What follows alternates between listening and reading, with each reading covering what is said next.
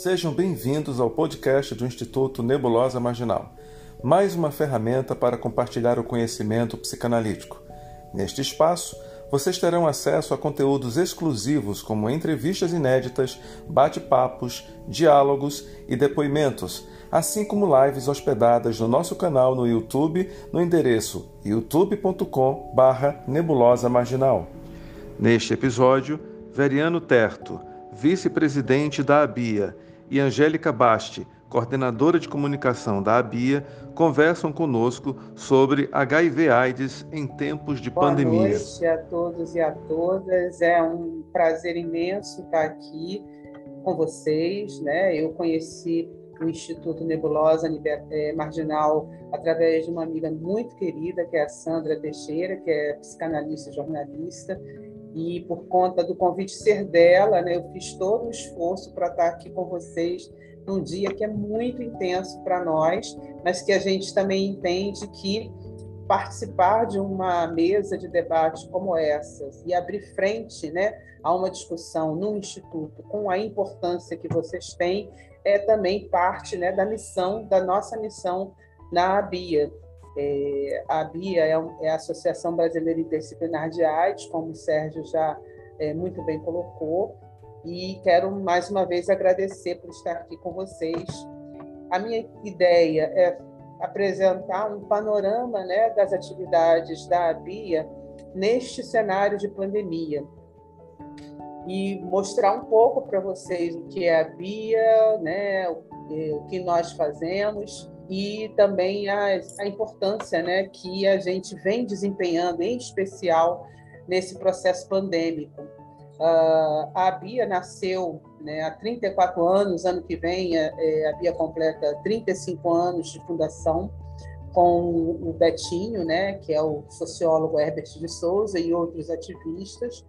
Nessa e a Bia, né, falando do ponto de vista da, da democratização da, da informação, a Bia sempre esteve à frente do seu tempo. Então, tudo que a Bia faz, a Bia disponibiliza para que as pessoas possam ter acesso, né? Porque a pandemia da AIDS, né, é uma pandemia que depende muito da informação, por conta da a gente pode dizer sim da ignorância né, que as pessoas têm em relação à temática, então a gente precisa da informação como uma ferramenta de enfrentamento à, à própria epidemia, à própria pandemia. Você pode passar, Sérgio, por gentileza.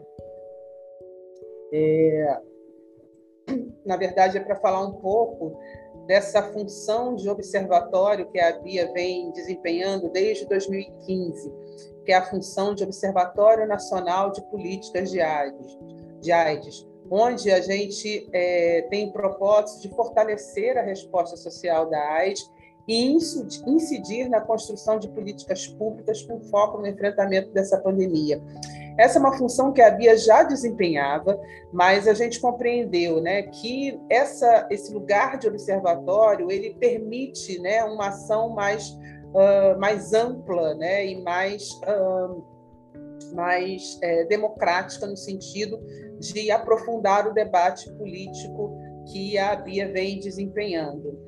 E como é que a Bia funciona? Né? A gente tem o nosso antigo HSH, que é um projeto é, de homens que fazem sexo, com foco nos homens que fazem sexo com homens, Hoje, esse projeto está abrigado dentro do projeto Diversidade Sexual, Saúde e Direitos entre Jovens, né, que a Bia traz. A gente tem, a gente é secretaria, o Observatório de Sexualidade Política, que é o SBW, que é a sigla em inglês, que é uma atuação importantíssima no, na, na, nos debates né, sobre essa questão de gênero e principalmente né, nessas políticas antigêneros que hoje a gente vem enfrentando é, e um dos focos né, das forças conservadoras que atuam atualmente no país. A gente é, coordena o grupo de trabalho sobre propriedade intelectual, que é o GTPI, que vem fazendo ações importantíssimas ao longo dessa pandemia, é, por exemplo, né, para poder para exigir né, e é, brigar, né, solicitar e pressionar, né, esse é o verbo correto, pressionar pela quebra de patentes, né, para a, a, os ativos e os medicamentos uh, no combate, no enfrentamento da própria Covid-19, não só mais no campo da AIDS, mas também na, na Covid-19. E o, GA, o GAPW, que é o Global AIDS Policy Watch, que é um braço internacional da BIA, e que a gente procura também fazer essa discussão do ponto de vista global, que a BIA também é uma instituição com uma presença né, política internacional importante, uh, e o Global AIDS Policy Watch, o GAPW, ele, ele busca agregar todas essas informações e disseminar esses posicionamentos do ponto de vista internacional no nosso site. Bom, a, a instituição, né, ela vem mantendo esse propósito de se manter um observatório crítico das determinantes sociais da epidemia do HIV e da AIDS, né? E vem agregando essa experiência para monitorar essa resposta política à nova pandemia. Em relação à Covid-19, né? A, a AIDS ela já vinha sob o ataque do atual governo, né? A gente já vinha enfrentando né, o desmonte da resposta da AIDS no Brasil, com o desmantelamento do Departamento de HIV e AIDS, enfim, vários retrocessos, eles foram amplamente denunciados pela via, pela via muito antes né, de 2019. Então, a Covid-19 ela vem agravar as situações, agravar as situações de desigualdade, agravar as situações que propiciam um, um maior estigma, maior discriminação para todos e, em especial, para as pessoas que vivem com HIV e AIDS. Então, o que a gente viu em 2020, né, pouco antes da pandemia, o Bolsonaro fez um novo ataque, né, quando ele afirmou que as pessoas que vivem com HIV e AIDS eram uma despesa para o Brasil. A Bia, inclusive, se posicionou né, em relação a essa, a, a, essa frase né, altamente discriminatória, junto com várias outras organizações e institu instituições ativistas no país. E o Bolsonaro permaneceu né, também estimulando o ódio e a reprodução da ignorância né, em relação à realidade das pessoas que vivem com HIV e AIDS. Né? Então, é, é, sempre a negação dos direitos humanos fundamentais das pessoas vivendo com HIV e AIDS, é sempre a, o estímulo ao ódio, né? toda vez que o atual presidente eh, vai se referir à questão relacionadas à AIDS. O que, que nós fizemos durante a pandemia? Né? Nossa primeira ação foi fechar né, a instituição. Nós passamos imediatamente para o home office, né, todos os colaboradores da BIA. Isso foi um, um grande desafio, uh, porque também implicou né, que as ações presenciais é, são ações também é, ações presenciais que a Bia viu, sempre fez, né? sempre foi o mote da Bia, reuniões, conversas, discussões. Isso teve que migrar para o mundo virtual, então isso foi um desafio né, para todos os movimentos sociais, não só o movimento social de AIDS, e a Bia ela teve que fazer esse enfrentamento e é, foi um ano, então, com, de realização de muitas lives, né? Tá, são, são anos, né? É um período, né? não são anos, são dois anos, né? Pouco mais de dois anos de pandemia. Então, é um período é, de muitas lives, de muitas articulações né? e de muita pressão, reaprender, a fazer essa pressão política. Uh, a BIA organizou né, um dos primeiros seminários nacionais virtuais, né, buscando essa reflexão entre essas duas pandemias, né, o que, que a AIDS né, tem para ensinar né, para o enfrentamento da, da pandemia da Covid-19.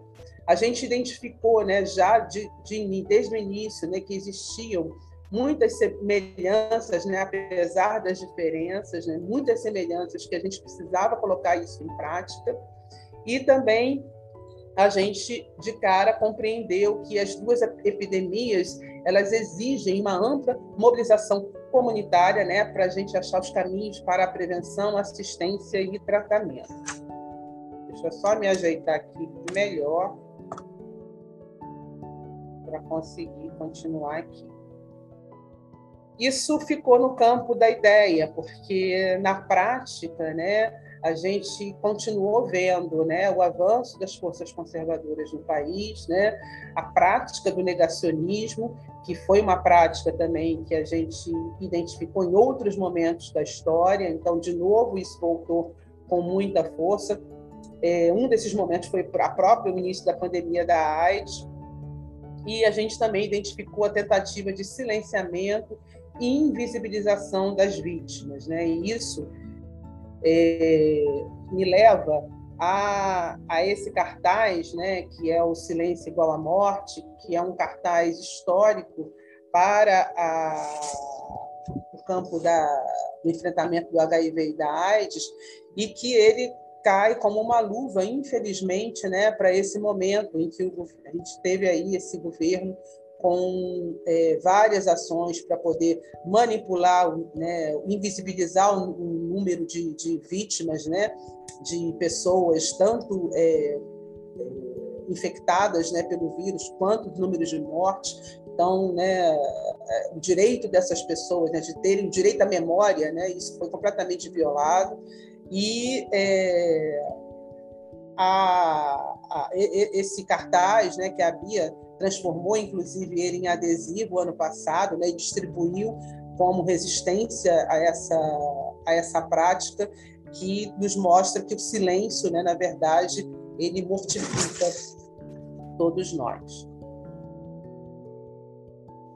É, nós lançamos também ano passado esse dossiê, né, que é, é um dossiê que trouxe várias reflexões é, sobre HIV e AIDS e a Covid-19 no Brasil, né, tanto do ponto de vista das políticas públicas como é, que estavam paralisadas no naquele momento, ah, os enfrentamentos que as organizações é, não governamentais tiveram que fazer, né, muitas inclusive fecharam suas portas né, por falta de recursos, que já eram um problema grave, e ele é, se aprofundou né, durante é, esse período da Covid-19, uma das instituições fechadas né, no final do ano, inclusive, foi a Sociedade Cazuza, que é histórica né, para o movimento AIDS também.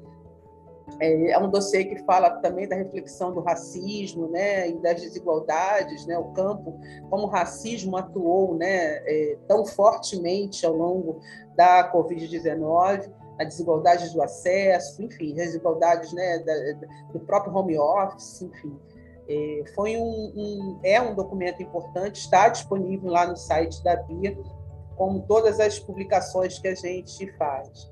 Foi um ano também de muita, muitas notas né, de repúdio e indignação da Bia. Então, a gente é, fez a nota de repúdio é, contra essa, a declaração que eu mencionei de é, do Bolsonaro em relação às pessoas com HIV, que é, seria uma despesa para o país. A gente fez notas de repúdio, é, na verdade, não em repúdio, em defesa né, da democracia.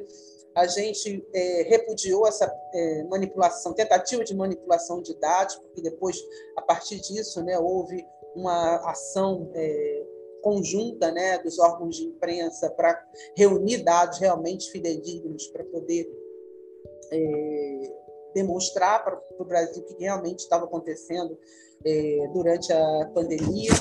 A gente fez notas de repúdio né, contra a, a, a, ameaça do Brasil de sair da Organização Mundial de Saúde, enfim, foram muitas, muitas notas que nós fizemos, né, e como é, exemplos né, da nossa resistência né, ao longo aí desse processo. Só um minutinho para eu me ajustar aqui. Né, isso é uma campanha né, que o GTPI, que é o Grupo de Trabalho sobre Propriedade Intelectual, fez também ao longo de 2019, né, é, para pressionar pela quebra de patentes. Então, eu trouxe aí como um exemplo. Foram algumas, é, alguns embates e é, algumas vitórias tiveram alguns desdobramentos também já esse ano, que continua aí no enfrentamento. Depois o Veriano pode falar um pouco mais sobre esse assunto. Uh, a gente tem uh, essa publicação, que também foi lançada ano passado, foram duas publicações, importantes né, é, sobre as dimensões sociais e políticas da prevenção e uma publicação que reúne mais de 40 né, reflexões e artigos que foram produzidos ao longo dos seminários uh, que a Bia fez em 2018, né? Foi 2018 ou 2019, 2019 né, Veria? Foi 2019, desculpa. E que é, faz um painel, um panorama, um diagnóstico muito importante em relação a, a, ao cenário né, do HIV e da AIDS no país. O nome desse seminário foi Aprimorando. É... Ih, gente, me deu. Aprimorando. Como é que era? Aprimorando o debate. Aprimorando o debate, parte 3. Parte isso, 3. aprimorando o debate. É isso. Bom, aqui é só um registro que a Bia lançou também um boletim sobre o sexo mais seguro no século XXI, né? E que é um, um, guia que tem está também disponível no site da Bia, né, tanto como guia de hepatites virais. São materiais que são materiais de referência né, na, no campo do HIV e da AIDS, no enfrentamento. Peraí, não é isso, não. E, finalmente, né, em 2021, nós estamos né, a toque de caixa. É, isso tem uma explicação, porque, na verdade, é, a Bia, né, diante da ausência de recursos, a Bia buscou financiamentos né, para poder dar continuidade ao enfrentamento ao HIV/AIDS. Então, nós hoje somos uma das poucas instituições que estamos produzindo né, é, materiais, disponibilizando materiais. É, tem é, no início do ano, mais ou menos em até maio, a gente teve recursos, distribuindo pelo país inteiro, eu acho que mais de acho que quase 5 mil materiais, não foi mais Veriano, depois Veriano, é, isso mesmo, quase 5 mil materiais de publicações, adesivos, cartazes. Então, a gente fomentou né, pelo país um de, o debate, a reflexão e principalmente a ação né, de uh, enfrentamento, ação comunitária de enfrentamento à pandemia num momento né, em que as organizações elas estão completamente né, uh, uh, sem recursos e uh, com muitas dificuldades para se mobilizar. Então, essa ação da Bia né, ela foi e é né, de extrema importância. E a, a, essa distribuição de materiais foi uma das ações, né? 5 mil materiais no país inteiro, e, além disso, né, nós reproduzimos né, novas publicações.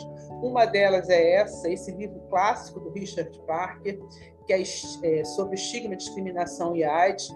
Foi um, é uma publicação que mudou a história do HIV e da AIDS no Brasil e no mundo em relação à compreensão do papel do estigma e da discriminação na pandemia.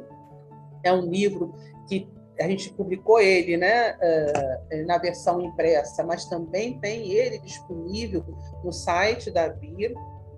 A Bia, isso aqui é uma das lives né, que a Bia fez esse ano, que foram muitas, mas esse foi uma série de workshops que a Bia fez também para fazer um enfrentamento, né, a partir de reflexões sobre o estigma e a discriminação então, esse foi sobre é, a questão dos direitos humanos, né, com a presença da Simone Monteiro e da Miriam Ventura, que são duas pesquisadoras importantes nesse campo. E também lançamos esse ano o podcast, né? esse foi o primeiro podcast que a Bia fez, com o desembargador Roger Hall Rios, lá do Rio Grande do Sul, e o nosso é, é, anfitrião, né, dos todos os podcasts, que foi o Veriano Terto Júnior, que é o nosso vice-presidente que está aqui e vai falar daqui a pouco com vocês. E uh, foram três podcasts, e sempre com foco né, no estigma e na discriminação. O segundo podcast foi com o Richard Parker, que veio a ser o nosso diretor-presidente. E o terceiro podcast vai ser lançado oficialmente amanhã, durante o nosso último seminário desse ano, que trata é, do tema né, da, do estigma que se, é, que se chama Refazendo a Prevenção. Na verdade, Refazendo a Prevenção. e é, trata do tema da prevenção. Né? A gente vai falar também da questão do estigma, mas o nome do seminário é Refazendo a Prevenção. E nesse seminário vão ser lançados mais produtos da Bia. Né? Além desse podcast, vai estar sendo lançado um, livro né, com histórias reais de pessoas que viveram essa experiência de estigma e discriminação. Está um material belíssimo, né, e vai ser lançado e depois disponibilizado lá no nosso site da Bia.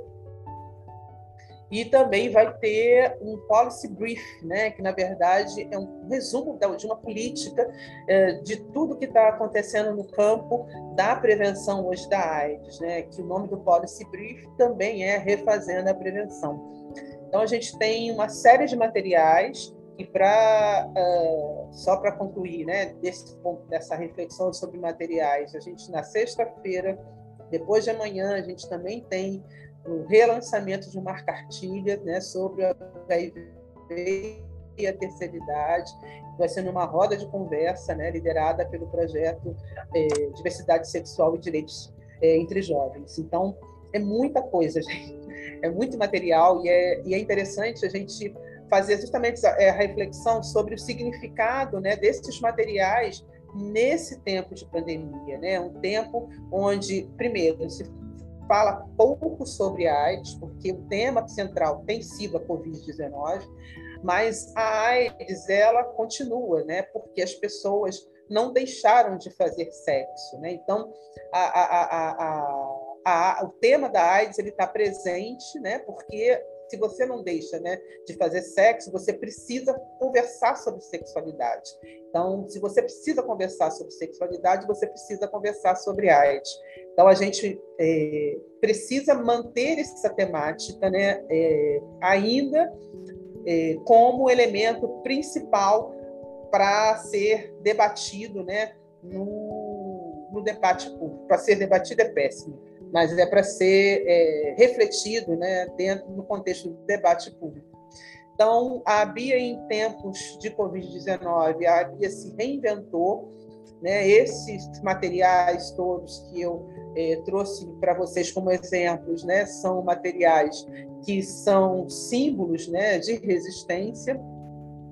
A Bia reagiu né, na, dentro do seu possível, né, porque a crise né, que afeta as instituições é, e, e a, as organizações não governamentais afeta também a BIA, mas nosso lema né, é, é tempo de resistir. Né? Então, a BIA continua no contexto da resistência.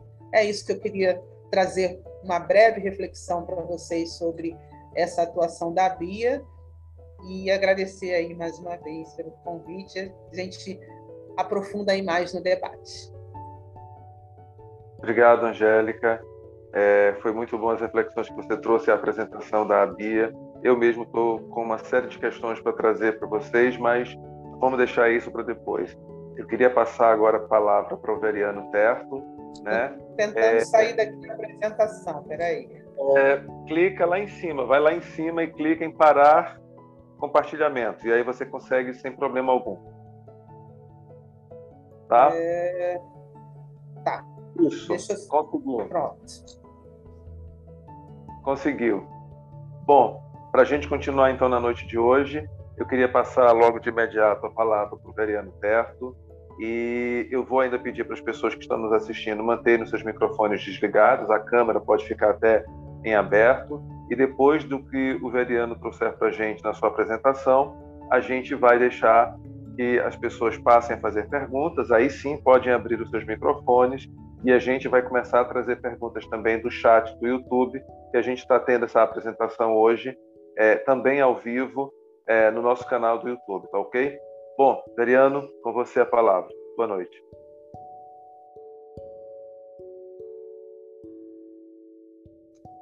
Obrigado, Sérgio, pela, pelo convite. Boa noite aí aos, aos colegas, ao pessoal que está nos assistindo, ao pessoal do Instituto. É um prazer, eu não, não conhecia a instituição, espero conhecer mais. Também agradecer a Angélica pela apresentação, pela companhia nessa noite.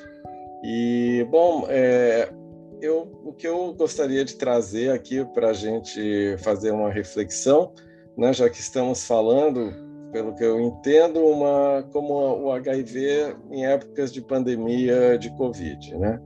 Então, vou quase que fazer um paralelo entre esses dois fenômenos de saúde pública que nós enfrentamos no, no mundo, né, não só no Brasil, são pandemias mais do que epidemia, e, e o que, que elas têm, vamos dizer assim, em comum, que é uma ampla gama de pontos que, infelizmente, não dá para a gente dar conta de tudo isso aqui. Mas eu, uma coisa que me chama a atenção é como persistem as condições né, é, sociais que alimentam, que são combustível para a disseminação do HIV e a persistência dele enquanto a epidemia e também é, da Covid. Né? Eu acho que é muito importante a gente procurar debater né, num mundo em que nós temos tantos elementos para tratar ambas as doenças, inclusive a Covid leva uma vantagem, que tem uma vacina capaz de diminuir a taxa de mortalidade, coisa que o HIV ainda não tem, mas ela continua a provocar tantas mortes, provocar tanta crise né, é, no nosso mundo. Elas próprias são crises que se alimentam de outras crises econômicas, principalmente, é, e sociais, né, no nosso planeta. Então, é, é, é, sobre isso que eu gostaria de falar e vou pegar como gancho a questão mais recente, que é essa, é, essa é, descoberta né, dessa variante do, do coronavírus que causa a Covid, que é o Omicron, né? Esse, esse, essa variante, como vocês têm acompanhado aí na mídia, ela foi é, descoberto, na verdade, um rastreamento do seu DNA. Foi revelado por cientistas sul-africanos naquele país, né, e, é, e assim apresentado ao mundo né, a partir de certas condições é, que alguns pacientes começaram a apresentar mesmo é, vacinados para a, a Covid.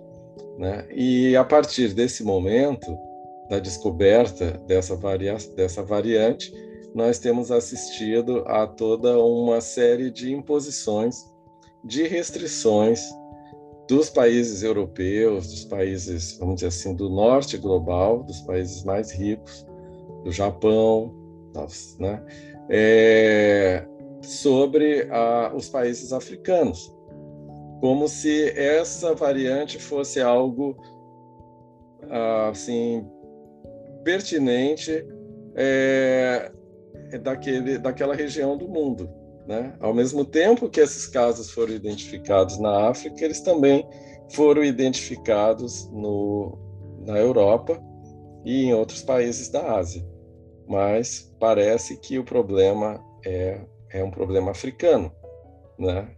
Então, nós já aí encontramos de novo um paralelo com o HIV, já que também em vários momentos da história do HIV, mas principalmente no, no início da pandemia, a AIDS também foi identificada como um problema africano, e eu diria mais, um problema de, de, da popula de população negra, porque era a epidemia dos quatro Hs, homossexuais, heroinômanos, né, é, é, hemofílicos e haitianos né, onde se recolocava nessas populações a culpa, né, ou se vilanizava essas populações como as responsáveis para a, por, pela disseminação dessa epidemia, né, que se começou a chamar de AIDS naquele momento. Ela também foi chamada de peste africana mais de uma vez, né? Uma das representações da AIDS Quer dizer, ao, ao ser uma epidemia que se disseminava por, por via sexual, é claro que se identificou a, a, como vilões, como responsáveis, aqueles que fugiam do padrão heterossexual, calvinista, né, cristão, em estrito senso, entre aspas, de sexualidade. Né? Então, era a da sexualidade desses selvagens promíscuos, entre, promíscuos então entre os homossexuais e selvagens os africanos, que tem uma, teriam uma sexualidade sem controles, ou desses haitianos. Né? E sobre essas populações, nós tivemos também a adoção de uma série de restrições graves sobre as pessoas é, com HIV, por exemplo, de entrada de direito à imigração em diferentes países. Os Estados Unidos mesmo foi um dos países que tinham os, os maior, o maior número de casos de AIDS e era um país que impunha até a, a gestão, a primeira mandato do presidente Obama, impunha barreiras para a entrada de pessoas soropositivas nos Estados Unidos. Isso acontece até hoje no Japão, isso acontece até hoje na Índia, entre uma série de outros países, né?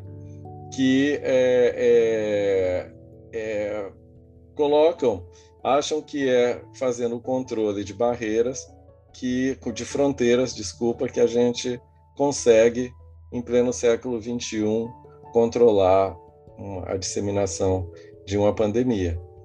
Né?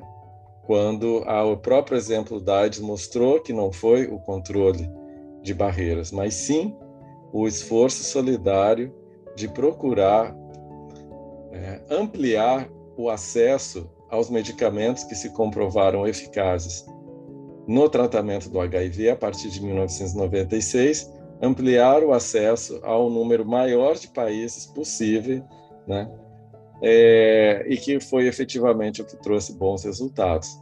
Medicamento efetivo, barato e acessível à população. O Brasil foi um exemplo, né? Foi, né? Um exemplo de como é, isso é, é, seria possível. E foi um exemplo por quê? Porque nós temos um SUS que claramente fala de universalidade, equidade, justiça social e controle social. Princípios fundamentais para a gente ter um acesso, né? É como se fosse uma ferramenta para que nós possamos é, diminuir a desigualdade do acesso e conseguir promover um programa de saúde que possa atender o maior número possível de pessoas, independente da sua condição econômica, racial, sexual, de gênero, né, entre outras é, variações. Mas é incrível que, com a, apesar desses exemplos, nós teimemos, né? A, o mundo teima, em, principalmente os países ricos, em insistir em políticas antigas, né? É, é que não enfrentam esse grande drama que também afeta a AIDS, que é a desigualdade no acesso aos bens e serviços. Né? Em vez de, pegando esse caso do Omicron, de parabenizar, apoiar a África do Sul, né? um país de desenvolvimento médio, com uma série de dificuldades, né? mas que conseguiu rastrear um DNA de um vírus, dando uma contribuição para a humanidade, o país passou a sofrer restrições. Ninguém foi lá e falou para aumentar né, a cobertura vacinal da África do Sul que infelizmente nesse momento, não por falta exatamente de vacinas lá, mas por outras questões logísticas, pasmem, questões até de é, seringas, né, de disponibilidade de seringas para aplicar as vacinas, fora pessoas né, afastadas dos grandes centros, uma população rural expressiva, com difícil acesso para chegar, ou tanto nos centros de saúde ou dos centros de saúde, chegarem nessas pessoas, como também o efeito de fake news, né, de negação é, do uso da vacina. Isso faz com que a, a, a África do Sul tenha apenas uma cobertura vacinal ainda baixa, de 16%, e, portanto, é um lugar onde o vírus ainda circula de uma forma muito ativa, e a gente sabe que circulação ativa intensa de vírus pode levar a, a variações, né, a variantes como essa que a gente está assistindo mas a gente vê esse drama outra vez, né? Quer dizer, ninguém fala por que, que as variações acontecem. Elas não acontecem porque o vírus simplesmente mutou, né? Ela acontece porque tem condições sociais, políticas, como a gente dizia no HIV, para essa disseminação, né? A, a África, enquanto os Estados Unidos e a Europa logo que as vacinas ficaram disponíveis, compraram um número de vacinas de até duas vezes mais o número da sua população, hoje em dia, né, quase um ano depois, um ano depois, a gente só tem 7% dos países africanos é, com acesso ainda à primeira dose da vacina, mostrando como a desigualdade ela é perversa, né? É, é, e ela alimenta realmente a, a, as pandemias e, def, e, e, define quem vai morrer e quem vai viver. Né? Um país como o Chad, por exemplo, lá no, na região do Sahel, ali logo abaixo do Sahara, no centro da África, eles estão com 0,4% de cobertura vacinal. Né? E se vocês forem lá, também a cobertura para acesso antirretroviral para o HIV é baixíssima. Né? Mas daqui a pouco vão dizer assim que o Chad tem é quem está espalhando doença HIV e Covid pelo mundo. Né? Mas olha a situação. E alguém vai lá e tenta melhorar a situação? Não. Né? Enfim, então a, a, essa essa questão da desigualdade, ela né, é, é, precisa ser enfrentada pelos governos. Quer dizer, ela exige um esforço solidário e isso sim, não restrições de né, politizar é, restrições, imposições sobre países, estigmatizá-los ainda mais, é por conta, né, e não trabalhar a desigualdade, porque isso é que ninguém quer, não é? Então, é, é para vocês verem no HIV que tudo parece, né? Nós temos acesso é, a terapias que controlam efetivamente a infecção do HIV no corpo humano há mais há pelo menos 25 anos, né? Elas foram efetivamente aprovadas e adotadas na Conferência Internacional de AIDS de Vancouver em 1996. Né? Lá se vão 25 anos. Mas dos 30 milhões de pessoas é, afeta, é, né, que estimadas que vivem com HIV no, no planeta, ainda falta incluir 12 milhões de pessoas nos programas de acesso a medicamentos né? Como 25 anos depois, né? A gente fala, algumas agências falando em fim da AIDS enquanto epidemia, quando a gente ainda tem 12 milhões de pessoas para incluir, né? Nos programas de acesso a tratamentos. É uma desigualdade gritante e claro que a gente sabe que essas pessoas, elas estão na América Latina, elas estão provavelmente majormente na África, né? E nos países asiáticos mais pobres né, mostrando que a desigualdade econômica ela continua sendo uma barreira e, inclusive, justifica né, ações estigmatizantes, como a gente tem visto agora, né, com a Covid, é, sobre países, sobre populações. Né? Então, é uma questão é, muito séria que a gente precisa olhar para isso. Né? É, então, assim, já com o HIV, uma das lições que a gente aprendeu ao longo é, desses anos foi que ah, nós precisamos reformar ou extinguir o sistema atual de regulação de propriedade intelectual. É um trabalho que a Bia faz também ao coordenar o grupo de trabalho em propriedade intelectual, que é uma rede de organizações é, do campo da AIDS e do campo, enfim, da saúde, que, é, num esforço conjunto, um esforço de rede, procuram, tanto dentro do Brasil como fora, questionar né, e denunciar os abusos do sistema é, de propriedade intelectual, o chamado sistemas de regulação e concessão de patentes, e como eles é, vêm sendo utilizados para promover desigualdade, promover morte e adoecimento no mundo. Né?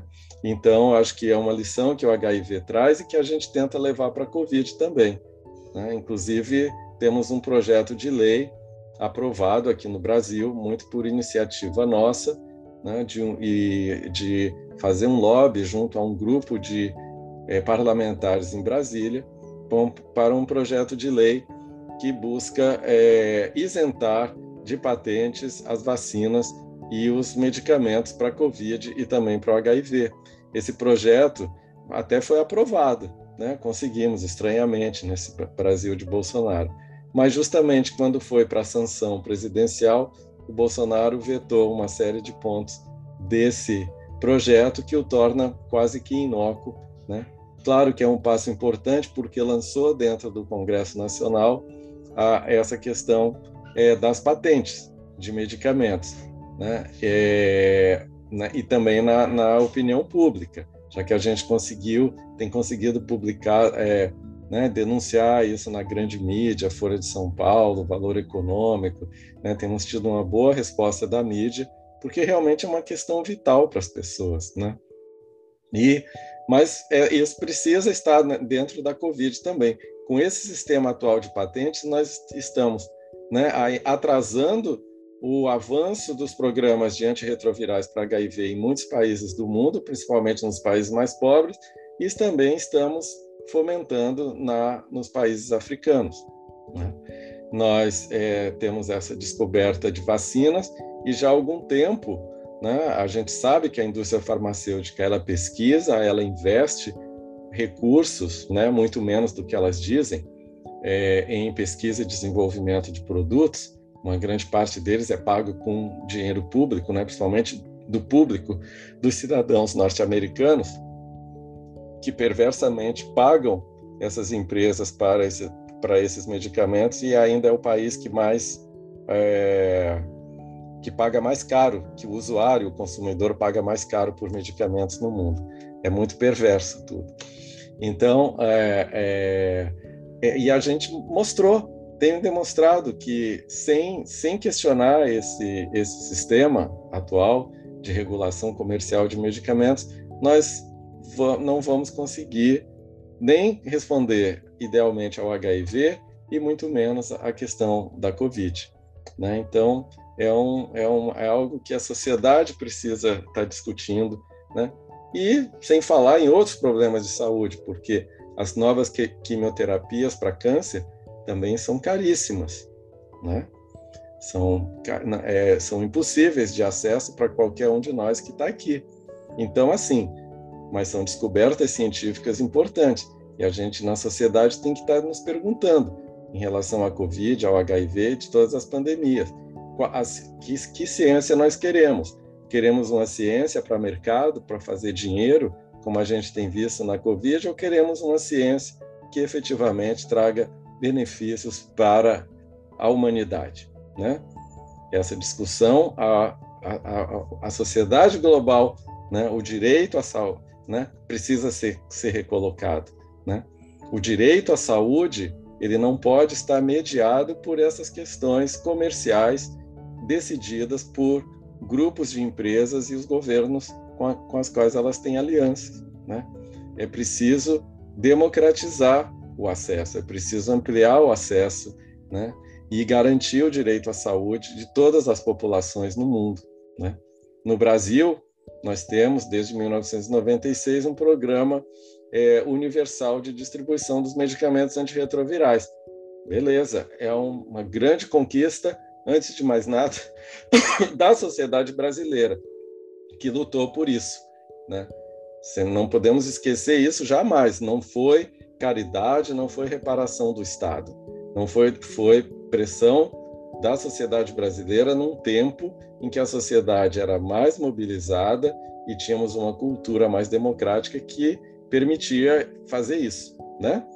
Atualmente, na Covid, nessa cultura com tantos retrocessos democráticos, o presidente foi lá simplesmente vetou né, os benefícios que a lei poderia trazer para o acesso à Covid. Mas em outras épocas foi diferente a lei que garante o acesso aos antirretrovirais, a gente chama, é, ela é, é apelidada de Lei Sarney, porque foi o, o José Sarney, por incrível que pareça, que é, apresentou né, e, é, essa, esse projeto de lei que foi aprovado, foi fundamental.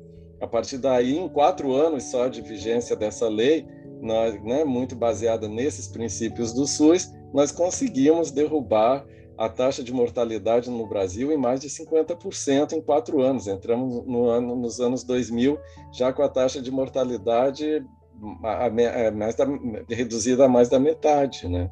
mostrando como o medicamento com o programa ele é eficaz. Mas não é a solução para tudo. Atualmente no Brasil ainda morrem 12 mil pessoas é, é, de AIDS por ano, ou seja, dá uma média de umas 30 pessoas que morrem por dia diariamente de AIDS. Isso dá a dimensão que o, o, o, é, o problema persiste, é um, continua como uma epidemia e como um problema de saúde pública muito sério, né? E quem são essas 12 mil pessoas? Certamente são a, aqueles mais excluídos da sociedade, aqueles mais vulneráveis, aqueles que sofrem as condições de desigualdade que a gente vive, né? inclusive né? É, é, o estigma decorrente dessas desigualdades. Pobres, né? É, gays, pessoas trans, co-infectados com tuberculose, outra, doen outra doença da pobreza, pessoas sem acesso ao sistema de saúde ou abandonadas pelo sistema de saúde, coisa que a gente vê se reproduzindo na Covid, infelizmente, e também. Né? Então, é, é, é importante né, é trazer essas questões à baila, né, outra vez, trazer isso para o debate. Precisamos exigir um acesso mais universal, equitativo para as vacinas no Brasil, no mundo, né, sistemas de saúde que tenham esse princípio, né, uma ciência comprometida com a, a humanidade, não com mercados, como a gente está assistindo atualmente no mundo, né, para que a gente consiga controlar essa, essa doença e denunciar muito fortemente quando essas restrições são politizadas, quando elas, na verdade, são manifestações de racismo sobre um continente, são manifestações de um imperialismo decadente, né, que não poderia ser mais tolerado no século XXI. Né? É, muito, é injusto que, o que acontece com a África e a gente tem que falar isso aqui. Né? Eu estou falando hoje porque eu tô, fiquei muito indignado com as coisas que eu li recentemente sobre o que está acontecendo com, a, que, a, a, posição, né, a política da Europa sobre a África mais uma vez, né? mostrando como o imperialismo, o colonialismo e o racismo continuam muito fortes, né, como determinantes sociais da saúde e para a disseminação de doenças. Então, sabemos as lições, né? O HIV nos mostrou muitos caminhos. A gente tem que lutar, disseminando conhecimento, né? disputando narrativa, porque só para vocês verem, na, é, é, um, dos, um dos obstáculos para a vacina na África foi a empresa AstraZeneca, que vários de nós aqui tomaram essa vacina, né? É, essa, essa empresa tinha uma posição com, bastante mais flexível em relação a patentes e condições de venda de medica... do, da vacina bem mais barata do que, por exemplo, a Pfizer ou a Moderna, né, que são grandes laboratórios é, é, aí internacionais, muito maiores do que a AstraZeneca, que tem um pé na Índia, outro pé na Inglaterra, uma coisa assim. Então, as, as, a Pfizer e a, a Moderna foram lá nos países africanos e começaram né? Dizem que fizeram fake news mesmo, quer dizer, propaganda contra a vacina da AstraZeneca, porque era mais barata, levando a que, a que vários governos africanos cancelassem as compras da AstraZeneca, mas também não colocaram a vacina da Pfizer disponível. Então, os países ficaram sem AstraZeneca e sem Pfizer. Né? E essa é a briga, né? Essa é a briga que causa a, é, é, tanta morte, né? Que causa que variantes apareçam, que causam, que faz com que novas pandemias apareçam e as antigas persistam, né? Então, eu acho que eu já falei muito, eu deixo essa, essas questões para o debate, né? Acho que a gente não termina aqui, né? Acho que tem o dezembro vermelho pela frente e a Covid está aí para ficar, né? Ela vai ficar e é muito importante que a gente conheça as lições, não só nesse campo da desigualdade econômica, do acesso aos medicamentos, mas também da prevenção, né? Só para dar um toquezinho na questão da prevenção, é, a, a, vocês sabem né, que as pesquisas atuais mostram né, sobre o uso do preservativo apontam para um cansaço da população em relação ao uso da camisinha. Né? A população já não, não cansou um pouco dessa, vem cansando dessa mensagem, dessa prescrição, né, essa ladainha, como a gente diz, ou mantra, né? Use sempre camisinha em todas as relações sexuais. E a gente tem visto hoje em dia um pouco também isso em relação à prevenção da Covid. Use máscara em todo o tempo, a situação, né? Então, assim, a gente tem aprendido com a AIDS que a gente tem que caminhar para uma prevenção mais negociada, principalmente quando há né, condições para isso, né? É, tanto é que no, atualmente a prevenção, a gente vai trabalhar isso amanhã no nosso seminário, a prevenção para o HIV ela já está sendo, já, está se refazendo, já está se reinventando com o que a gente chama prevenção combinada. Outros métodos de prevenção que precisaram ser criados né, e aprovados e adotados, que em combinação podem levar a uma prevenção. Né? Então, para que as pessoas possam ter mais autonomia, possam ter mais escolha para escolher os métodos e combinar de prevenção e combiná-los. Isso é muito importante para que as pessoas se sintam mais protagonistas da sua própria saúde. Também a gente acha que isso pode ser importante para a Covid. Agora que nós estamos chegando em 60% de vacinados, esperamos chegar aos 80%, né, que quando chegue nesse momento, acho que não é agora, gente, as pessoas possam também entender que certamente elas, em algumas situações, elas podem relaxar o uso da máscara, em outros não. Talvez num supermercado, no transporte público, vamos ter que usar máscara ainda por muito tempo, mas talvez em outros locais, sem aglomeração, onde está, a gente sabe que a taxa de vacinados é bastante alta, né? não tem tanto vírus circulante, esse uso possa ser relativizado e manter só, por exemplo, o distanciamento físico, sem precisar da máscara. Né? Então, essa negociação, essa flexibilidade que pode incentivar mais comportamentos é, construtivos e preventivos na população, que são lições também que a gente traz da AIDS. Né? Então, acho que eu já falei muito, pessoal, e aí vamos para o debate, tá bom? Então, muito obrigado pela oportunidade, pela liberdade que me deram de trazer aqui os meus minhas indignações, os meus delírios os, algumas opiniões que eu acho que podem ser controversas, mas a gente está aqui para isso, tá bom? Tá, obrigado então, pessoal. Nós que agradecemos, eu acho que você trouxe contribuições e articulações, talvez formas de pensar, né? Talvez um pouquinho até na contramão, que está fazendo a gente pensar. Eu estou aqui com alguns questionamentos, querendo me aproximar um pouco disso. A, a gente tem uma pessoa aqui no chat da gente, a, a, a psicanalista Ana Lúcia Melgaço, e ela estava falando primeiro, dando um parabéns à Angélica pela cuidadosa explanação, e ela disse que queria conhecer um pouco melhor o trabalho da Bia, e ela também fez um comentário né, sobre as relações da África do Sul estão mudando, as opiniões sobre as relações da África do Sul é, estão mudando à medida que estão tomando conhecimento. Também está fazendo um agradecimento a você, Veriana, é, em ouvir a sua fala. Eu não sei, eu vou passar diretamente a palavra para quem está nos ouvindo, para começar a debater com vocês dois. Agradecer também a Angélica pela participação dela, pela palavra dela, né? enfim, pela exposição dela. É, eu estava começando a dizer isso quando meu computador apresentou problema, né? A Bia era uma das coisas que, de longe, eu não sei se você sabe, mas eu não sou daqui do Rio, eu sou do, do Nordeste, sou de João Pessoa.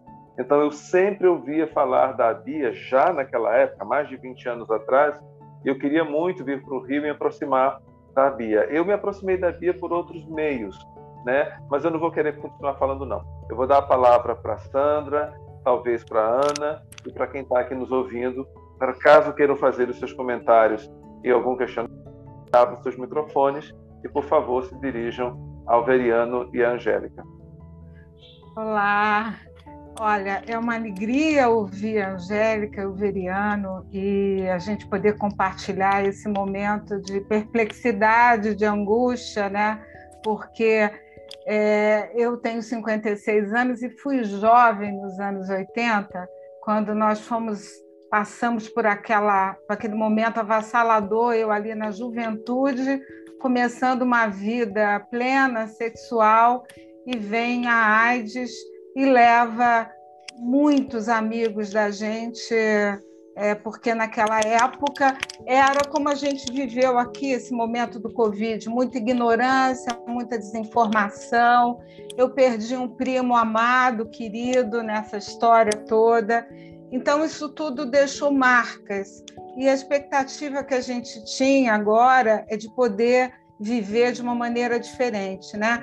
Eu fico aqui, trago alguns questionamentos para o Veriano e a Angélica, que é o seguinte: claro que a gente está passando por uma questão de comunicação truncada, e há um interesse nesse governo atual de fazer com que a gente fique confuso, com que a gente fique batendo cabeça entre direita e esquerda e perca o fio da meada, o fio da meada de questões fundamentais, né?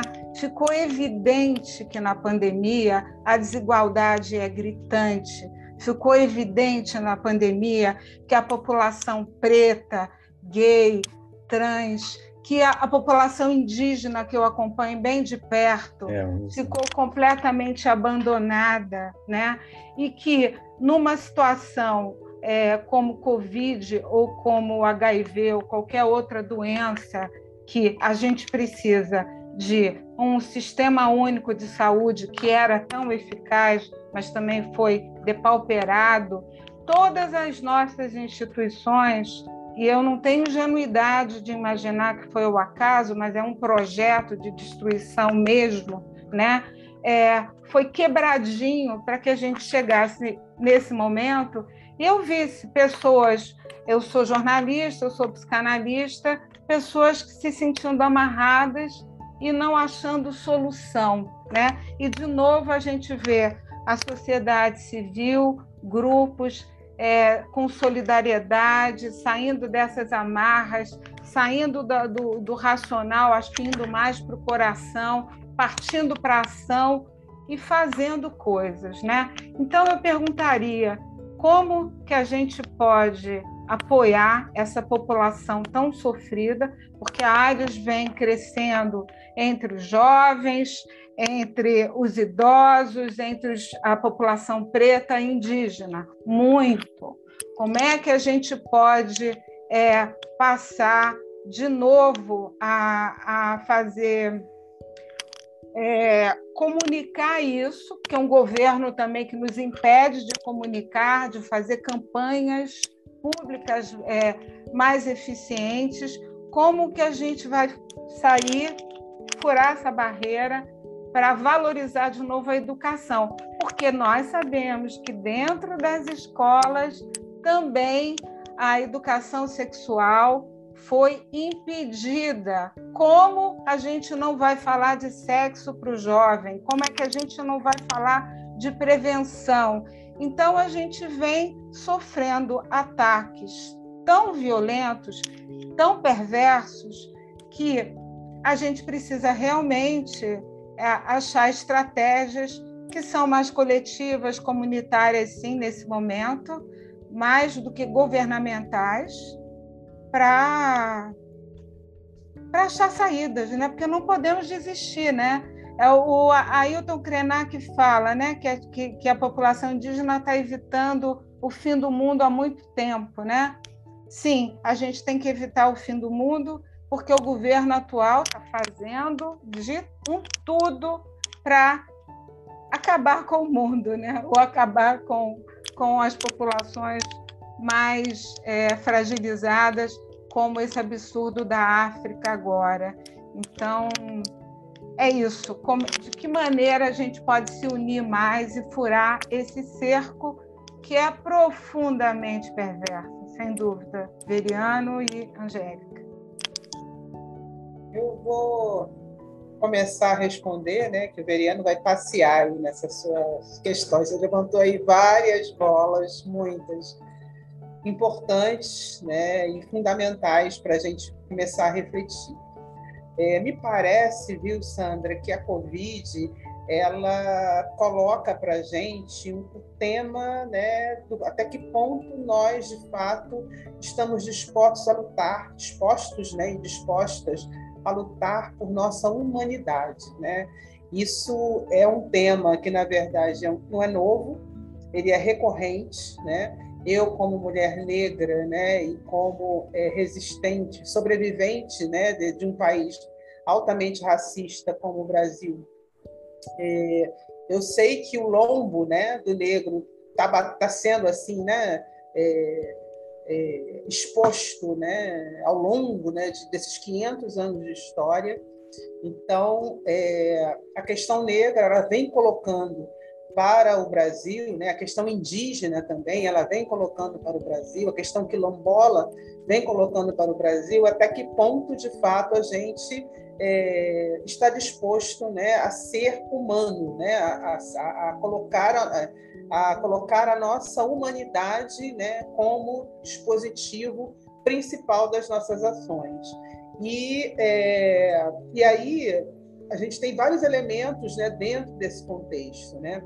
Um deles que explode nessa pandemia, é, como uma das lições né, principais, é a questão da solidariedade, porque a gente aqui no Rio de Janeiro, né, a gente teve uma população é, de favela, né, e de comunidades carentes que estão até hoje, né, completamente à deriva, né, e com as, as aberrações que a gente tem vivendo desse governo, que está cada vez mais aprofundando essa nossa crise sanitária, política, econômica, social, né? isso afeta principalmente essa população, porque eles estão lá na ponta, então a fome começa a bater cada vez mais né, entre uhum. eles, e aí a gente é, viu explodir né, a solidariedade entre essas pessoas, né?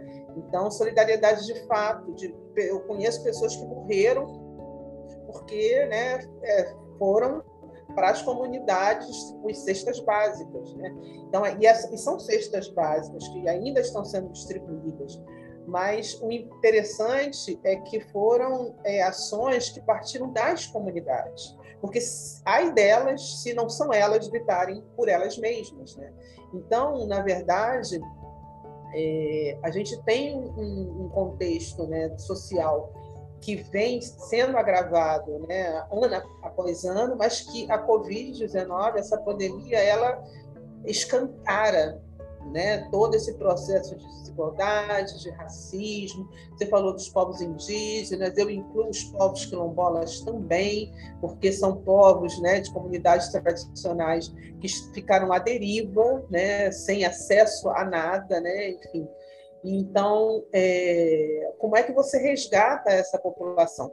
Um caminho é a solidariedade e o outro caminho, na minha opinião, é sempre fortalecendo o protagonismo dessas pessoas, porque são essas pessoas que podem falar em nome delas e mais, são essas pessoas que sabem as suas necessidades, que sabem o que elas querem. O Veriano fala dessa questão da autonomia, né, que é um, um, um, valor muito importante né, dentro do contexto da BIA, é, especificamente da prevenção. O Richard tem até uma publicação na BIA, que é a Pedagogia da Prevenção, né, que justamente pegando lá as ideias de Paulo Freire né, para essa questão da educação. Então, eu acho que essa educação é uma educação, nós temos muito mais a aprender né, com os povos indígenas, com os povos quilombolas, com as comunidades carentes, do que a gente imagina, com os povos africanos, né, passando do ponto de vista internacional, do que a gente imagina, muito mais aprender. Mas para isso a gente precisa descer do nosso pedestal. Eu não vou falar que é meu, porque não é, né? mas existe um pedestal que ele é branco, que ele é hegemônico, que ele é racista, que ele é fascista. Então você precisa colocar esses pontos, esses, essas questões na mesa para o debate, porque sem, se a gente não avançar, e a gente não vai avançar né, em praticamente nada. Né? A, a questão mesmo da, da, da comunicação, das fake news, meu Deus, né? como é, o Veriano trouxe uma empresa né, que se dá o desplante de fazer uma, uma informação, uma desinformação né, e desestabiliza um país, né, uma população, enfim. O que é isso? Mas o mais triste né, é a gente também entender que isso não é novo. Né? Essas ações dessas empresas, né, de essas, essas contra-informações, isso tudo já vem sendo assim forjado nas nossas sociedades há algum tempo. Isso está sendo, é, talvez, nesse momento em que a gente tem principalmente a internet, né, como um dos grandes elementos de disseminação de informação, mas também de desinformação. Então, isso talvez esteja mais é, é exposto, né, mais visível agora. Mas eu acho que a grande questão é: isso está visível agora para que a gente possa fazer algo. Né? E fazer algo é a partir das nossas mudanças, né? Quando é como, até que ponto nós, cada um de nós aqui presente e que está nos ouvindo no YouTube, até que ponto cada um de nós tem de fato compromisso com essas questões? Até que ponto a gente tem de fato compromisso em mudar esse, essas temáticas e é, é, ou, nas nossas vidas, né? Estou falando das nossas vidas, porque não adianta só o discurso, né? Não adianta só disputar a narrativa se você não coloca isso na sua vida, na sua prática, no seu dia a dia, na sua empresa, né? Na, na sua instituição, né? Então é isso, né? E, enfim, são muitas questões que você trouxe, só fazendo aí essas reflexões iniciais. Obrigada. Veriano, quer comentar também? Não, é rápido. Acho que só em cima do que a Angélica já colocou, que colocou muito bem. Eu acho assim, a gente, o que assim, o que eu aprendi um pouco com o Betinho e o Daniel sobre o enfrentamento à AIDS é que a gente enfrenta a, as, a, a AIDS é falando, né? É conversando é abrindo, criando espaços de fala, como esse que está aqui, né? E, e para que as pessoas se escutem, para que a, o conhecimento circule, para que as ideias, as críticas, as sugestões, as denúncias possam circular e a gente possa abrir né, oportunidades para a solidariedade, como eu acho que aqui é um, é um exercício. Né? É, quem sabe, a gente, eu não conhecia a nebulosa marginal, mas agora eu estou conhecendo. Então é porque a gente está falando, a gente está se conhecendo. Quem sabe o ano que vem a gente faz alguma coisa juntos, né? O que, que pode sair daí? Então, assim, é isso que eu estou colocando. Ah, muito importante a gente é, criar os espaços de fala. Na Bia, eu achei que quando a gente começou com essa história de live, não ia ter ninguém, porque as pessoas não vinham muito para seminários já, coisas assim. E algumas das lives da Bia sobre AIDS, né, coisa que não já chegaram a ter um número de 100 pessoas, 80, 90, e foram várias, quer dizer, as pessoas iam, queriam, querem, né, ainda estão assim, né? E eu vejo isso também em colegas e, e lugares que a gente participa, né?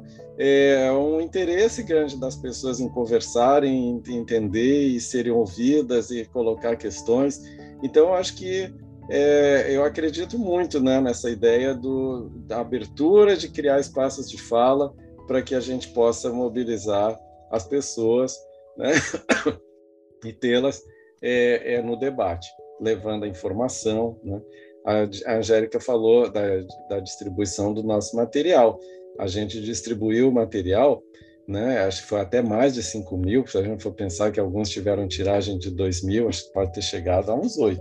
Assim, é, a gente é, tenta com isso assim, algo que se fazia muito nos anos 80, né? que é municiar, subsidiar comunidades, organizações, enfim, para estimulá-las a, a, trabalhar, né? a, a, a, ter ideia. Não era é, é, esse, esse material elas acabaram de fazendo atividades, teve ONG, por exemplo, e serviço também a gente fez. Teve uns que fizeram assim uma bibliotecazinha com material, por exemplo, para que a, a, as pessoas da, da comunidade onde estava aquela ONG ou aquela associação de moradores pudessem é, pegar o material, né? Alguns não dava para distribuir para todo mundo, mas podiam ler ali, podiam pegar emprestado. Outros outros fizeram feirinhas ou fizeram camelô de prevenção, que é, né, é botar uma barraquinha, distribuir o negócio num evento, sei lá, de primeiro, alguma data dessas, dia de visibilidade lésbica, 28 de junho, qualquer coisa assim, usaram o material também para distribuir. Então, eu acho é pequeno, é muito pouco, mas assim, gente, o nosso trabalho para reconstruir tudo que foi destruído não vai ser por uma varinha de condão não vai ser por uma mágica, né? Vai demorar ainda muito tempo, mesmo que a gente consiga eleger, eu acho, pelo menos, pode tomar que eu esteja enganado, eleger um governo progressista o ano que vem, assim, o estrago dessa, dessa gestão atual é muito grande, né? para que a gente possa reconstruir. Mas a gente sabe, quem viveu aqui nos anos 80 sabe como era o trabalho de formiguinha, né? Mas a gente sabe como conseguir, né? Demora, tem um tempo histórico. A gente quer políticas públicas. O, o, o trabalho das comunidades é heróico com as cestas básicas, mas algumas cansaram. Nós não podemos, né? nós queremos uma política efetiva de segurança alimentar nesse país, né? E a gente vai ter que fazer isso na política, né? A gente viu agora para fazer esse projeto de lei, né? Para coisa foi é, é muito exercício, né? É muita pressão, é muita visita a deputado, é muito debate, é muito, sabe? É subsidiar, enfim, é um, é um trabalho desgastante, né? Precisamos exigir mudança na filantropia. Não podemos mais. É, a filantropia tem que, tem, que, tem que ter uma política de financiamentos mais organizada em relação para enfrentar a Covid e a questão do direito à saúde. São poucas, não tem claro ainda a fundação A, B, C. Elas precisam também. Né? Eu sei que toma um certo tempo, mas a gente também tem que colocar pressão sobre elas, chamá-las para o debate que elas têm que incluir, têm que organizar, né? para que as comunidades possam ter um acesso mínimo algum recurso para continuar fazendo esse trabalho, seja da cesta base, seja o trabalho de mobilização naquele local, né? Senão não, não vai. Então assim é um trabalho lento porque muita coisa foi destruída, né? Está sendo destruída, ainda vai ser mais, mas gente, as lições, como dizem em espanhol, nada, nada nos quita lo bailado, né? Ninguém nos tira o que nós já dançamos. Então, é, isso aí, essa experiência a gente tem. Tomara que a gente fique vivo, né? Para quando o novo ciclo começar, eu acredito nisso. Né? Eu, eu, eu não sou muito adepto de uma ideia de história evolutiva, que a gente vai sempre passando para estágios melhores do que os anteriores. Eu acho que a vida é por ciclos, a história vem por ciclos, alguns melhores e piores. Agora a gente tem que conhecer o ciclo anterior, né? guardar esses aprendizados, guardar essas lições para que a gente possa passar para os próximos. É o que a gente vê com a AIDS, a gente tem tantos ensinamentos, tantas ideias, como a gente falou aqui, e que a gente vê se repetindo nesse ciclo da Covid agora, né? mas a gente sabe que pode, tem um saber ali, inclusive nas comunidades, sobre como lidar com HIV, com prevenção, que é importante valorizar, conhecer para incidir nesse novo tempo né, ruim que a gente está vivendo e fazer com que, pelo menos, apressar que ele acabe e comece outro, né? Então, é, é isso. Mas eu acho que é falando mesmo, a gente tem que falar. Eu acredito muito nesse poder da fala, como a Angélica mostrou o slide Silêncio igual à morte, né? Eu acredito muito, né? É, tu é psicanalista, sabe? As coisas existem quando elas têm nome, né? Quando elas, acho que era uma coisa que o Freud falava. Então, é, é vamos falar, né? Nomear, a né? linguagem né? tem muito tem muito poder, né? A fala, o conhecimento, né? Então, é isso que eu acho que tem, tem que ter esse caminho. Olha, é preciso nomear e tem uma coisa tão interessante. Se ao mesmo Exatamente. tempo a internet trouxe a, desinformação também, fake news, mas trouxe também a possibilidade da fala e como as pessoas estão tendo oportunidade de falar, né? Pessoas que nunca tinham acesso a nada agora têm. Então, por exemplo, dentro de situações incríveis, né? Eu tenho amigos indígenas que estão sofrendo ataque, estão com seu celular na hora e estão denunciando e estão se posicionando. Então, assim, a gente abriu também uma torneirinha maravilhosa que é a fala. A outra coisa que a psicanálise diz é que uma crise é importante para deixar vir à tona e a gente ter a possibilidade de ver melhor. Eu acho que nunca foi tão claro, né? Pelo menos para mim, está evidente uma série de coisas tão explícitas. Então a gente tem a oportunidade de, de fazer muita coisa com isso também, né? E sair da apatia e dessa insensibilidade que antes da pandemia eu acho que estávamos uma população meio drogada, né? No sentido pior da droga, né? Anestesiada, insensível à dor que já estava ali evidente, né? da, das populações mais pobres, né? Não era um mundo melhor do que agora. Já era é... ruim, já estava ruim. Tá, já estava muito ruim. É, eu não sei se ela quer fazer algum comentário, mas a Ana Melgaço fez um comentário direto, dirigido à Angélica, que eu não sei se ela queria falar alguma coisa. Ana, você quer fazer aquele comentário e, e, e, e falar um pouco mais?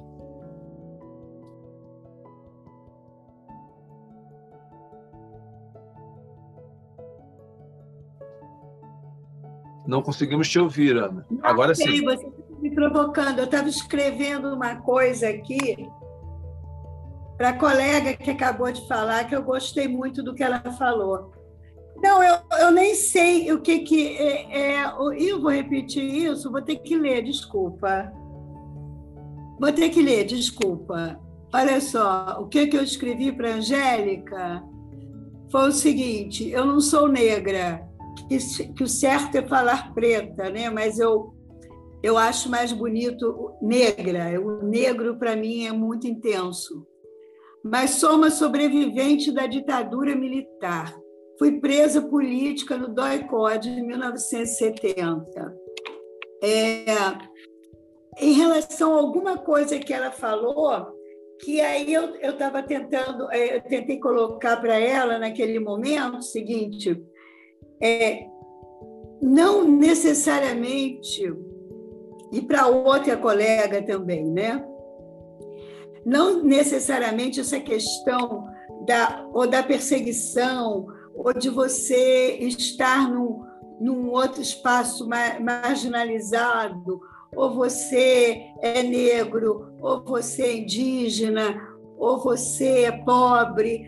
É claro que essas, essas é, essas pessoas que têm essas características, digamos assim, é, é muito mais. É, é, é, a gente lida com isso de uma forma assim, mais, mais clara, né? mais evidente, digamos assim. Mas aí eu não me lembro também mais, desculpa, gente, qual foi a fala da. Eu, olha, antes de mais nada, eu quero dizer a vocês, tá? Angélica e Veriano, que eu gostei muito de, da, da, das falas de vocês, eu gostei muito das explanações. Eu coloquei que é meu hábito, eu prefiro ir escrevendo lá, e aí, conforme eu vai, vou sentindo, eu vou escrevendo.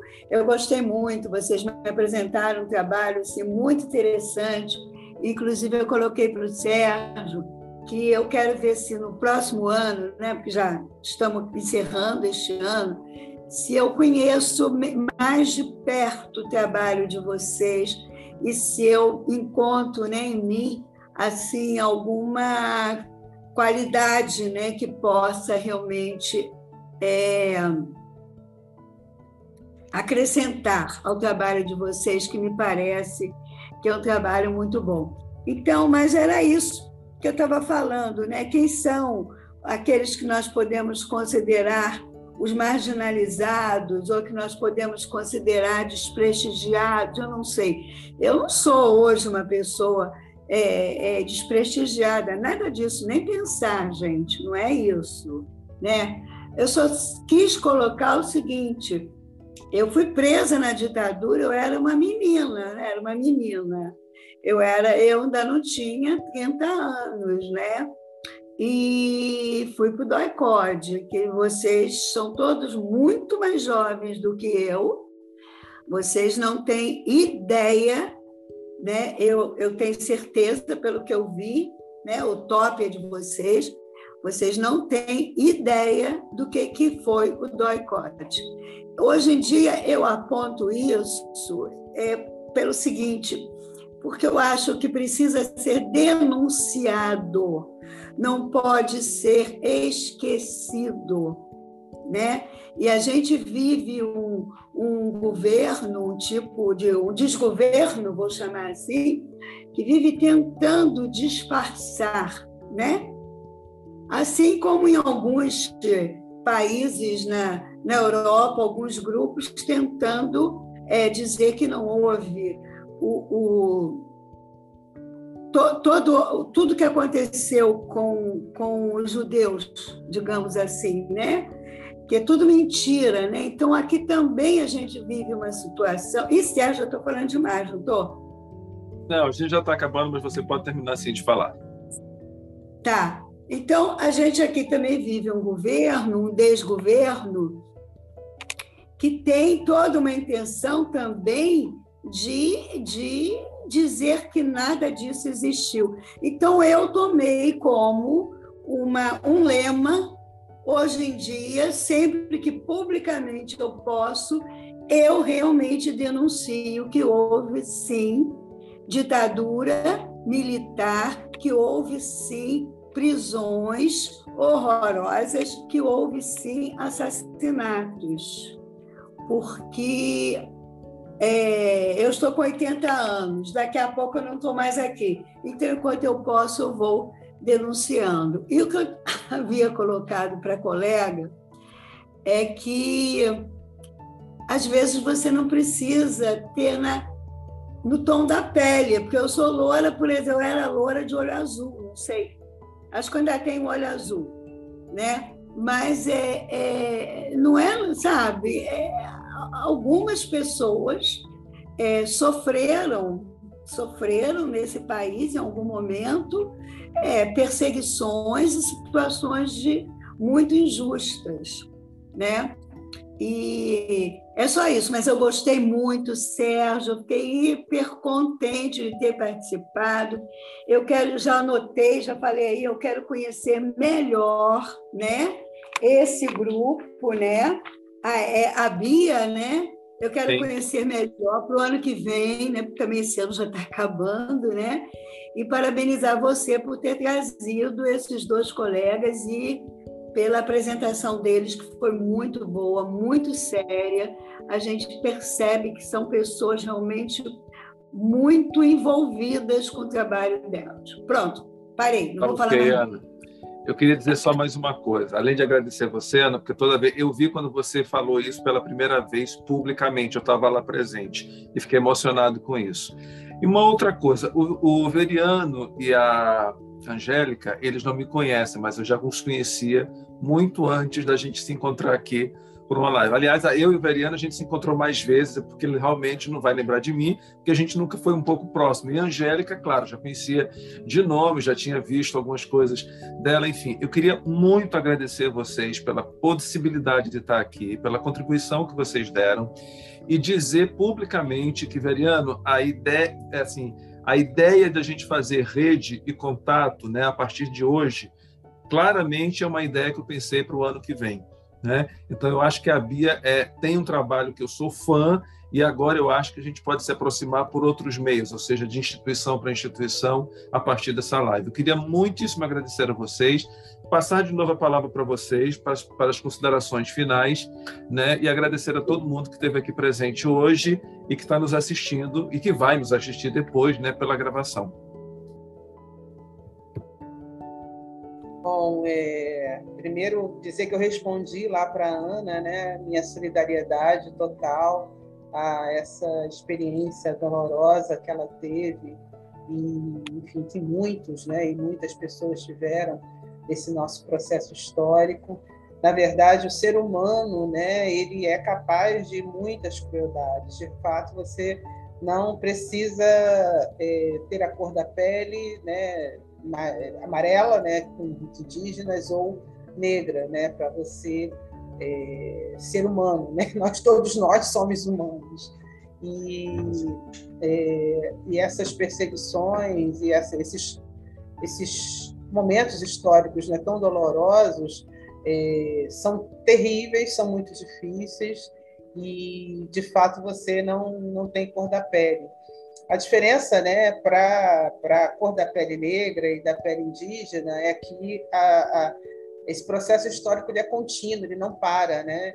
Enfim, então, é uma coisa permanente e ele só vem a piorar. Né? A gente hoje tem um momento aí de genocídio da população negra, da juventude negra em especial, que é gritante. Né? Então, a sociedade está gritando com coisas que às vezes tornam-se né, invisíveis, Mas, é, enfim, isso é uma, também é uma calamidade, né? Então, na verdade, é uma junção de calamidades, né? Então, eu quero mais uma vez expressar toda a minha solidariedade, né? A Ana, gostei muito também de conhecê-la, um prazer imenso. Agradecer mais uma vez, né? A oportunidade, né? É, a Sandra, né? Uma amiga querida de muitos anos, ao Sérgio, né? Por ter é, falado aí com tanto carinho da Bia, né? A Bia entrou aí também na minha vida é, mais recentemente, né? Na minha história é, tem sete anos, né? Que eu trabalho lá na Bia e de fato é um, uma coisa que eu faço com muita paixão, com muito amor, não é só um trabalho, né? É, é, é uma coisa que você se envolve e, e respeita, né? É, um, é um é uma escola né, de respeito né, profundo e de humanidade, né? Essa humanidade, né, que eu falei aqui, né? A Bia ela transborda dessa humanidade para com as pessoas, né? E com seja negras, amarelas, né? Gays, é, lésbicas, enfim, seja trans, né? Todas as pessoas são é, é, bem-vindas na Bia e acolhidas na Bia, e isso é um exercício né, de humanidade intenso. Então, é, agradeço a oportunidade de estar aqui e é, dizer também que é a primeira vez que eu divido a mesa com o Veriano. Foi muito bom, velho. é. A gente deve isso a Sandra. É.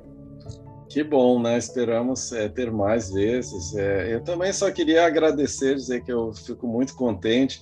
Essa é a minha terceira live do dia e, e eu digo até para reforçar essa questão da, da, da fala, né? O pessoal, ah, é meu cansativo. É, é cansativo fisicamente, mas é muito estimulante. Eu agradeço muito a oportunidade de estar aqui, de poder falar, de poder colocar a minha voz, a minha indignação e poder conhecer né, o Instituto, entrar em contato com o Sérgio lá. Triste que não, a gente não tenha conversado antes, mas enfim, surgiu essa oportunidade né, de conhecer. Eu acho que a, a solidariedade ela sai mesmo desse conhecimento das diferenças, é a partir daí, né?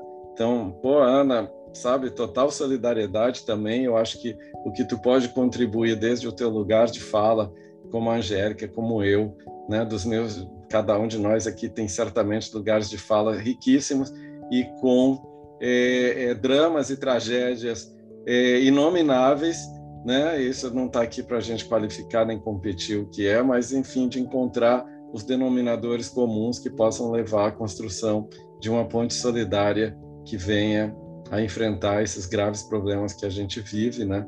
Que é o autoritarismo, o racismo, colonialismo, imperialismo, tudo isso que a gente sofre tão fortemente nesse país, né? E como diz a Angélica, não termina, né? Então, é, é, mas eu espero que aqui hoje a gente dê um pequeno passo, né? Isso fica gravado. Eu vou procurar conhecer mais sobre o Instituto também.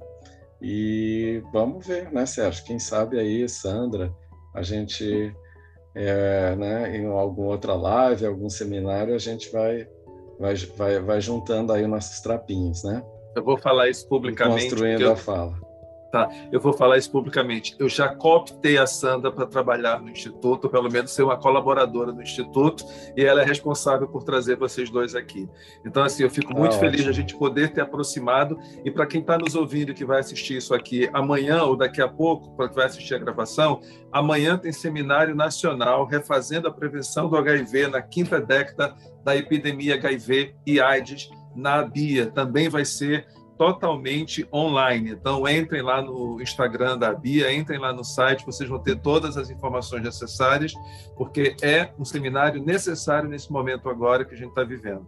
Gente, gratuito, gratuito. Gratuito, gratuito sem dúvida. Tá? Isso. Tá é okay? para a gente falar mesmo, tá? É para compartilhar, trocar ideias, circular conhecimento. É isso que a gente é um caminho para a gente também andar para reconstrução. E vamos okay. reconstruir. Vamos, Vamos reconstruir, reconstruir, porque a gente tem muito trabalho. Muito. Vamos continuar falando, usando a nossa Opa, fala, a nossa aí. voz Eu já estou tossindo aqui, hoje é a terceira, já, tá, já falei demais, estou pior que um papagaio. Então, a gente agora pode descansar. Você vai descansar, a Angélica tem que descansar e tem voo daqui a pouco que ela vai ter que sair de manhã. Gente, é, muito eu obrigado. Eu tenho seminário amanhã às 10. Você tem seminário amanhã às 10. Isso, gente, muito obrigado. Boa noite. Obrigado pela presença de vocês. Boa noite, obrigado. Ana, Luiz, Rafael. Boa noite para todo mundo e a gente se encontra. Pode ter certeza que a gente se encontra. Espero que sim. Vou esperar. Obrigada, gente. Tchau, tchau, um pessoal. gente. Tchau, tchau. Até breve, boa sorte amanhã. Obrigado, boa noite, Ana, Sandra, Sérgio e todo mundo.